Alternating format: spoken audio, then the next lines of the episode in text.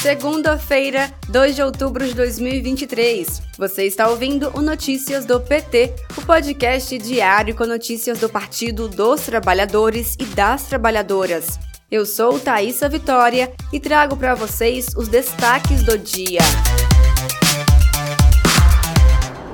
Presidente Lula recebeu alta neste domingo, 1 de outubro, após cirurgia no quadril, e nas próximas semanas trabalhará no Palácio da Alvorada.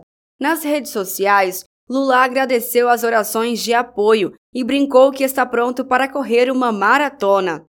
A cirurgia no quadril foi uma artroplastia, que é a substituição da cartilagem desgastada por uma prótese.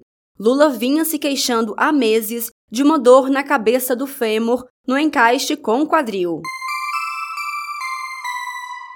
Cirurgia cardíaca da presidenta nacional do PT, Gleisi Hoffmann, foi bem sucedida, informou o boletim médico.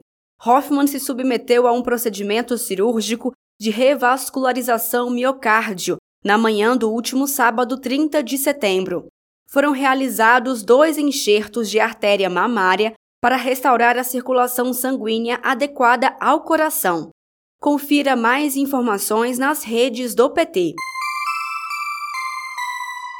O Ministério da Justiça e Segurança Pública lança nesta segunda-feira, dia 2, o Programa Nacional de Enfrentamento às Organizações Criminosas.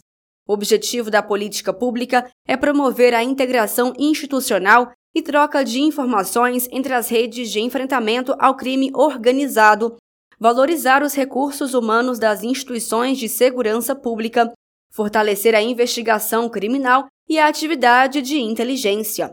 O lançamento será feito pelo ministro da Justiça e Segurança Pública, Flávio Dino, e o secretário nacional de Segurança Pública, Tadeu Alencar.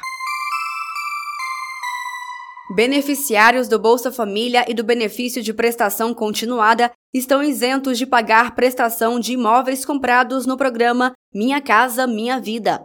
A medida vale para contratos nas modalidades subsidiadas com recursos do Fundo de Arrendamento Residencial, do Fundo de Desenvolvimento Social e do Programa Nacional de Habitação Rural.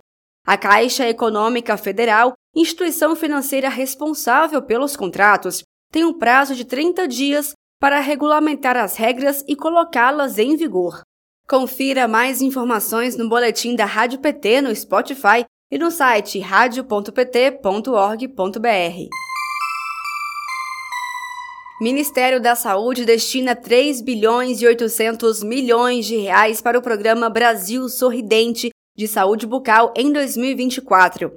O investimento beneficiará mais de 22 milhões de pessoas que serão incluídas no atendimento odontológico pelo Sistema Único de Saúde. Lançado em 2004 no primeiro governo Lula, a Política Nacional de Saúde Bucal foi retomada este ano, depois de ter sido sucateada por falta de financiamento do governo anterior. Para o presidente Lula, o Brasil sorridente recupera a dignidade do ser humano.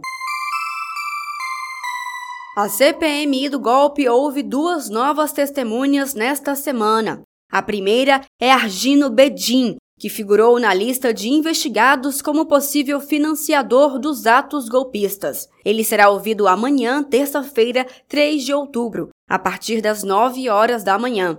O pedido de convocação da testemunha foi apresentado pelo deputado do PT de Pernambuco, Carlos Veras. A segunda testemunha é o subtenente Berualdo José de Freitas Júnior, do Batalhão de Policiamento de Choque da Polícia Militar do Distrito Federal. Ele será ouvido nesta quinta-feira, 5 de outubro, a partir das 9 horas da manhã.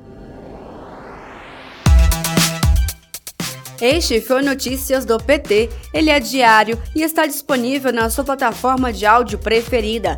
Siga o podcast para receber uma notificação toda vez que sair um novo episódio. Se você gostou, deixe 5 estrelas na avaliação e compartilhe. Você encontra mais notícias como estas no portal do PT, em pt.org.br. Muito obrigada pela sua companhia, boa semana, até amanhã!